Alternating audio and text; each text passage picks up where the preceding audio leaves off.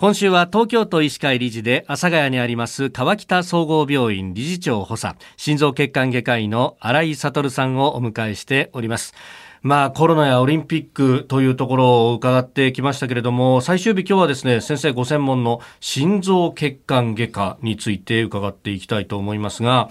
あの心臓血管外科医としてどうですか？今注意喚起したいことというとどういったことがありますでしょうか、はい、これは2つありまして、うん、1つはですね、はい、あのこれはアメリカのデータなんですけども、えー、胸部外科学会で発表されたデータですがアメリカはですね、はい、えー、1年間で、えー、心臓の手術が53%減った。おで特にですね、はい、あの予定手術が、えー、64%で、まあ、緊急手術も40%減ってると。いう緊急の手術ですら減ってるという状況ですね。それはやっぱり病院が手術を受けるのがですね通常医療がコロナのために、はい、やりづらくなったということもありあると思いますがもう一つはですね、はい、病院を受診する患者さんがですね、はい、えー、病院に行かなくなったと。いわゆる受診控えというやつそうですね。そういうことが原因だというふうに言われてます。そうしますと何が起こるかというとですね、はい、やはり病気が重くなってから、えー、病院に行くとい。う人の割合が増えてくるわけですね。でその結果あの手術をしてもですね、はい。えー、その結果が良くないという率も上がってます。で手術の死亡率も全体でいうと10%ぐらい悪くなってる。ああそうですか。特にですね、はい、あの狭心症の手術ですね。それはなんと67%も悪くなっているというデータが、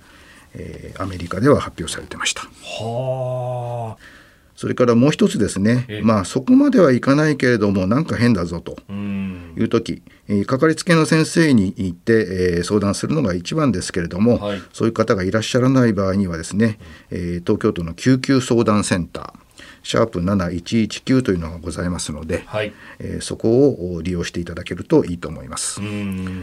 実は最近このシャープ7119の相談件数が非常に増えててですね、はい、えー、過去最大を記録した日もあります。うん。やっぱりそれっていうのも、まあ、かかりつけのお医者さんがいない方も多いかもしれないしプラスやっぱ今までだったらあこれだったらお医者さん行こうっていう人が控えてるからこそ電話に頼るその可能性がありますね。それからもう一つはあもしかするとコロナの症状が蔓延してて、はい、広がってて、えー、熱が出たけどみたいなこともあるかもしれません。いろんなことが考えられると思います。ぜひでも利用していただきたいと思います、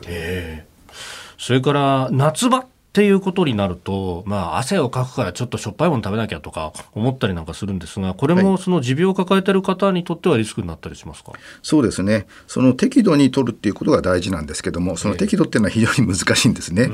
で、やっぱり喉が渇いた、はい、えー、と言って、えー、お水を飲むっていうのは、それは当然あたあのいいことだと思うんですけれども、その飲む量がですね、適度に飲まないと心臓の負担になってしまいます。塩分にとっても同じなので、まあ、心臓病をもともと持っている、え方っていうのはかかりつけの先生いらっしゃると思いますので、はい、そういう先生によく相談していただいてどのくらいの量を飲んだらいいかと、えー、どのくらいの塩分をないしは食事をしたらいいかということを相談してその人に合った取り方をしていただけるといいと思います。まあ、一つの目安はですね、はい、やっぱり体重をよく測るということで、えー、まあ、体重っていうのはまあ朝と晩で違ったりとかですね、はい、ちょっと食事によって変わったりしますけども大体プラスマイナス1キロぐらいのですね差は、えー、日日常変動でですねよろしいと思いますが、はい、毎日毎日測っててですねどんどん増えてくるというようなような状況があればですね、あのかかりつけの先生に相談していただけるといいと思います。なるほど。